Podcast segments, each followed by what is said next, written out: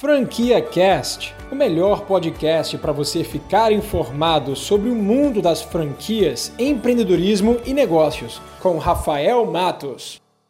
Vou entrevistar um convidado super especial, um franqueado da Premia Pão chamado Gilcemi Pereira. Fica ligado aí porque já já Gilcemi vai entrar por aqui, ó, uma ligação comigo, e ele vai contar para vocês o que, que ele vem aprontando nessa quarentena, tá? Gil vai contar o quanto que ele tá faturando com a franquia dele. Então se você quer saber mais, Fica comigo até o final. Todo mundo pronto? Deixa eu chamar o Gil por aqui.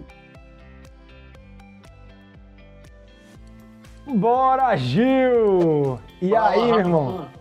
Tudo bom, meu querido? Boa tarde.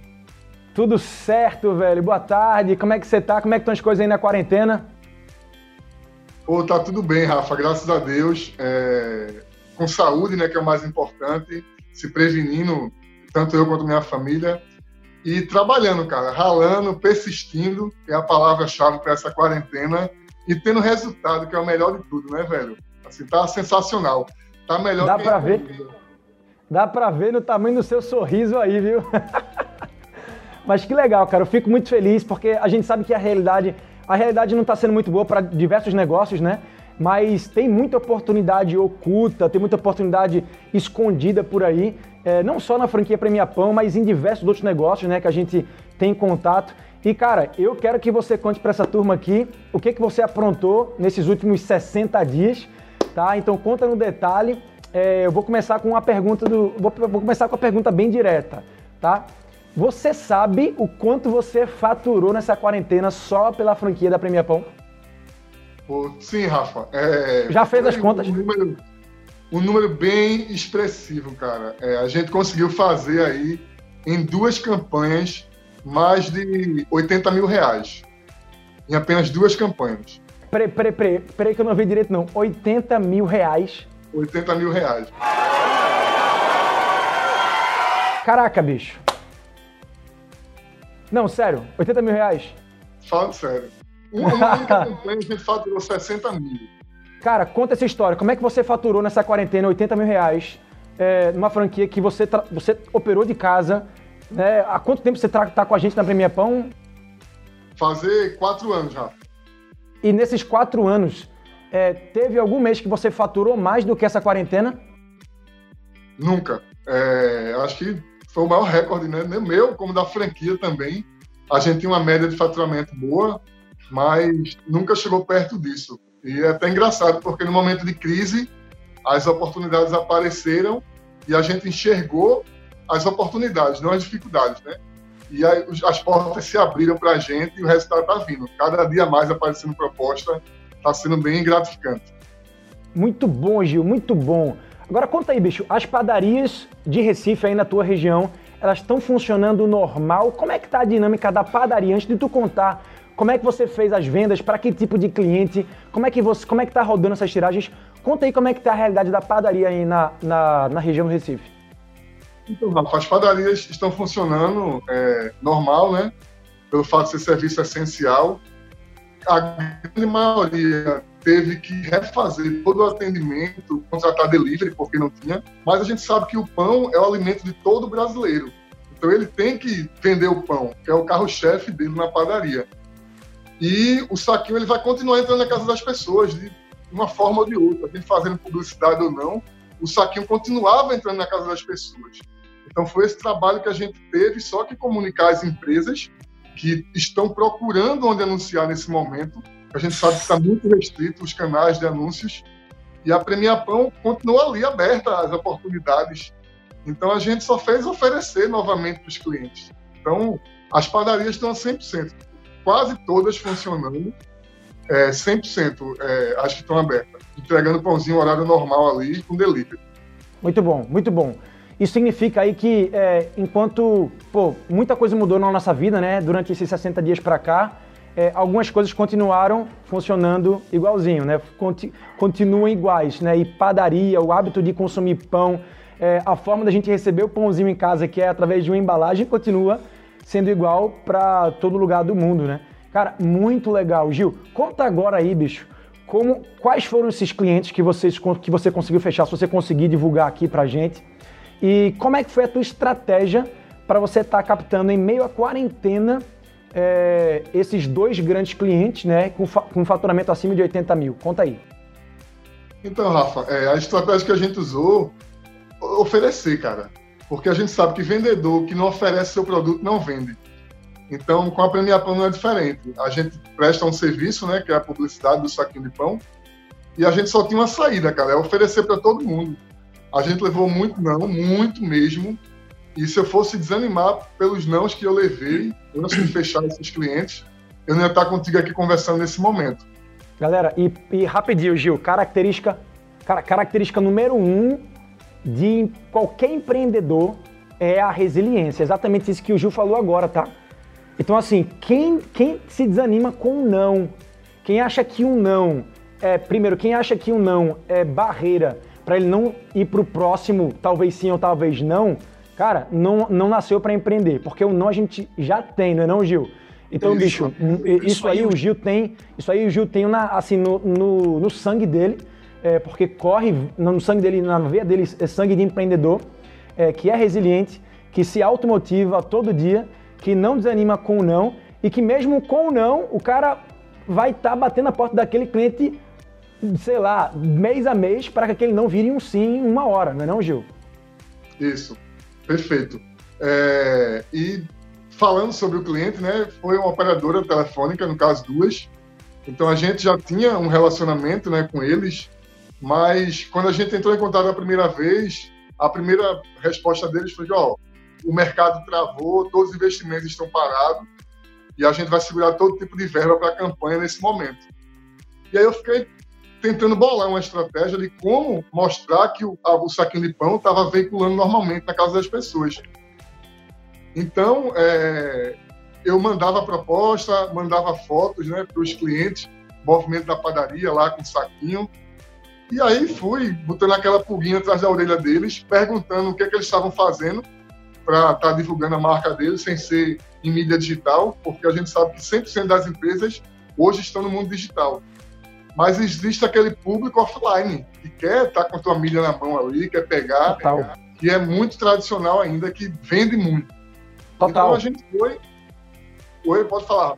Não, eu falei total. O offline é, é o mundo real. O offline é, é, o mundo que a gente vive, né? É, e, que, e que, pô, se você pensar bem, não sei se você até usou essa estratégia, tá? Mas se você parasse para comparar, por exemplo, a, a perda que uma mídia como a Outdoor teve de, de visibilidade nesse período, todo mundo em casa, ninguém tá, tá vendo Outdoor. Panfleto, cara, panfleto, sério, que alguém vai continuar panfletando na rua podendo ter ali acesso a, né? Recebendo panfleto da mão de outras pessoas e abrindo o vidro do carro e. Cara. Uhum. Não, né? Então, é, essa foi a estratégia da gente, mostrar que o canal das padarias estão lá 100%. E como você falou, né? É uma mídia ali que vai estar sendo vista toda hora. Opa, voltou? Voltou, voltou, voltou. Beleza. Vamos lá, Gil, que caiu por aqui, cara. A gente deu uma queda. Então, Bora voltar àquela à última pergunta aí que você estava respondendo.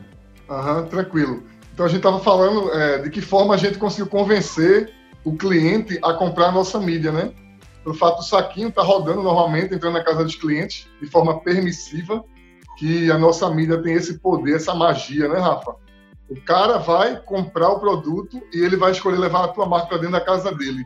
Então, isso aí, acho que só a TV que faz isso de forma é, fácil, assim, né? E gratuito. Sim, sim. E, e, e o engraçado é que muita gente acha que é, é, é, hoje o mecanismo de segurança, a mecânica de segurança está sendo a gente passar álcool em gel, tudo que a gente recebe, né? Muita gente acha que passando álcool, álcool em gel, álcool 70 no saquinho, a tinta vai cair e tal, não sei o quê.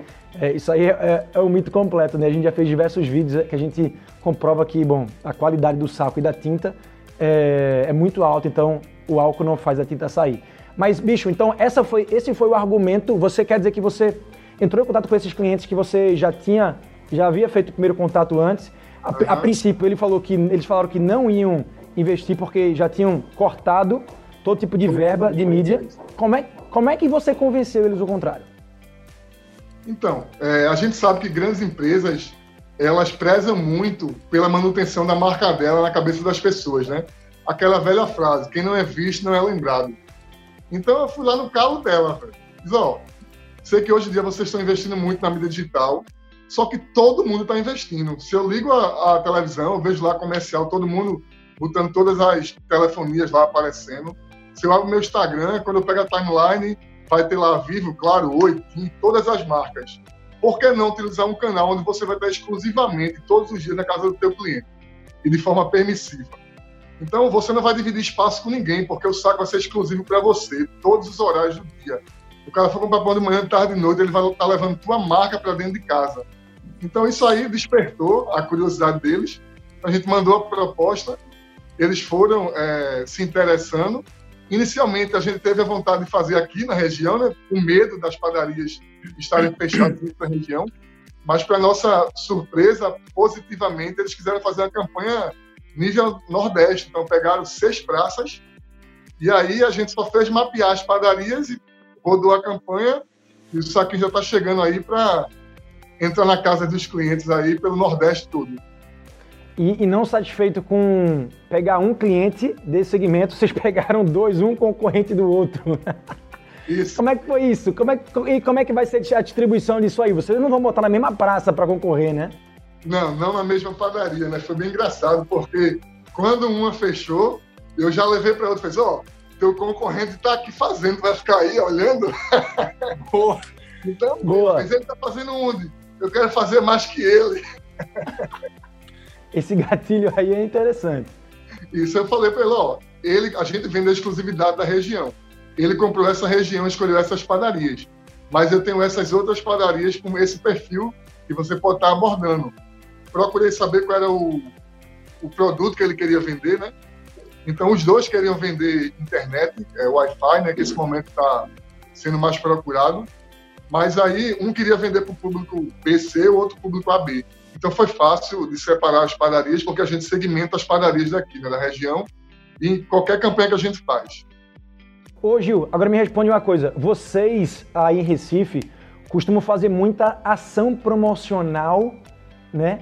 Para fazer com que o impacto da mídia seja ainda maior, investindo em blitz em sinal, com diversas promoters, fazendo ações de vídeos, de campanhas é, como é que vocês vão adaptar tudo isso agora, nesse momento? Já pensaram o que, vocês vão fazer?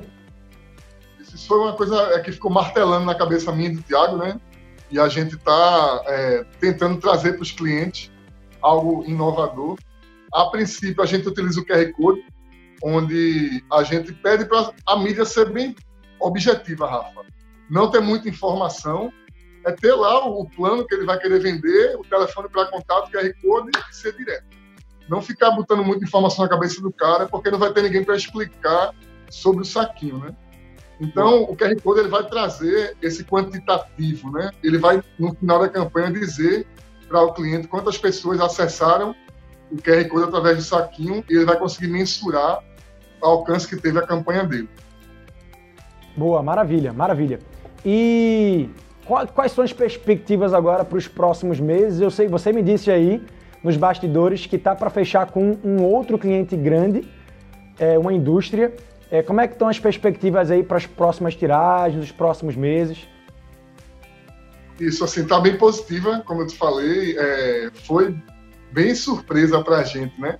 Tá fechando essas campanhas em um momento de crise, onde todo mundo está aperreado com o que vai fazer, se fechando para o mercado, a gente olhou diferente. A gente, onde tinha dificuldade, a gente viu oportunidade então, é, essa indústria ela está também apostando na nossa mídia e a gente vai fazer inicialmente uma campanha é, piloto com eles que vai entrar não só em padarias, mas também em supermercado, né? eles vão divulgar também, ser bem objetivo, é um único produto direto no cliente ali.